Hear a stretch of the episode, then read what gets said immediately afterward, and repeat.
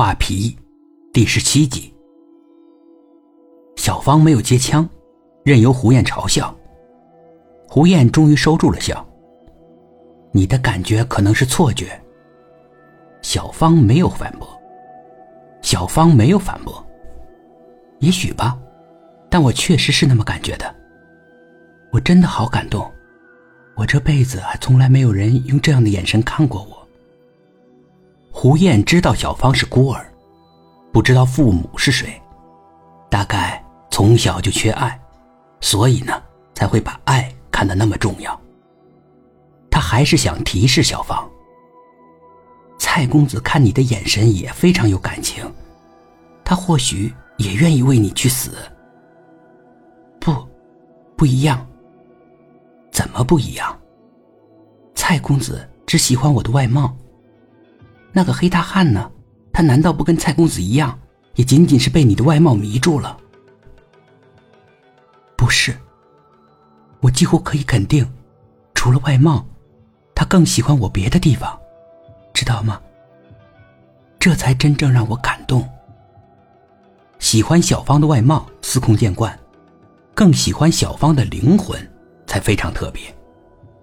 胡燕听懂了小芳的意思。他沉默了一会儿。你不会喜欢上这个流浪汉了吧？小芳没有回答他。胡燕继续说：“不会吧？你不喜欢蔡公子，却喜欢这个像乞丐一样的流浪汉？喜欢这个连话都说不清楚的流浪汉？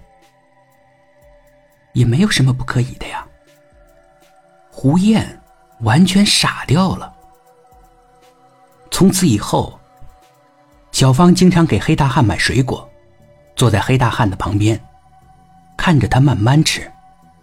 两个人也不说话，只是用眼神交流。这情景在镇上引起了轰动。两个人的反差太大了，一个那么白皙漂亮，另一个却是那么黝黑丑陋，这难免会引起人们的指指点点。小芳倒无所谓，只要她想通的事情。他根本不在乎别人会怎么看，就像他什么明星也不认识，仿佛不是这个时代人似的。他觉得没什么，也不觉得丢人。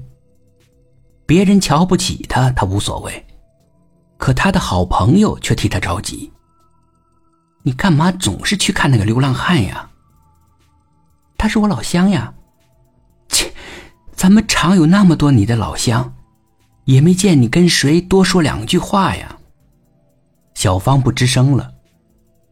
你得注意点影响，你都不知道人家咋说你的。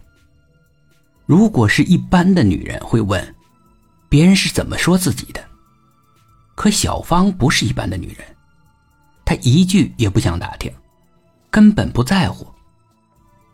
干嘛管别人怎么说呢？嘴长在别人身上，随他们说吧。但你也没必要每天都坐在那个黑大汉旁边吧，一坐就是一个小时，连话也不说两句，众目睽睽之下多傻呀！你不了解我的感觉，什么感觉？小芳犹豫了一下，还是说了出来。坐在那个黑大汉旁边，我有种莫名的安全感。安全感，嗯，安全感。非常强烈。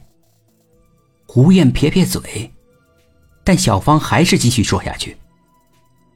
感觉就算是天塌了，也没什么可怕的。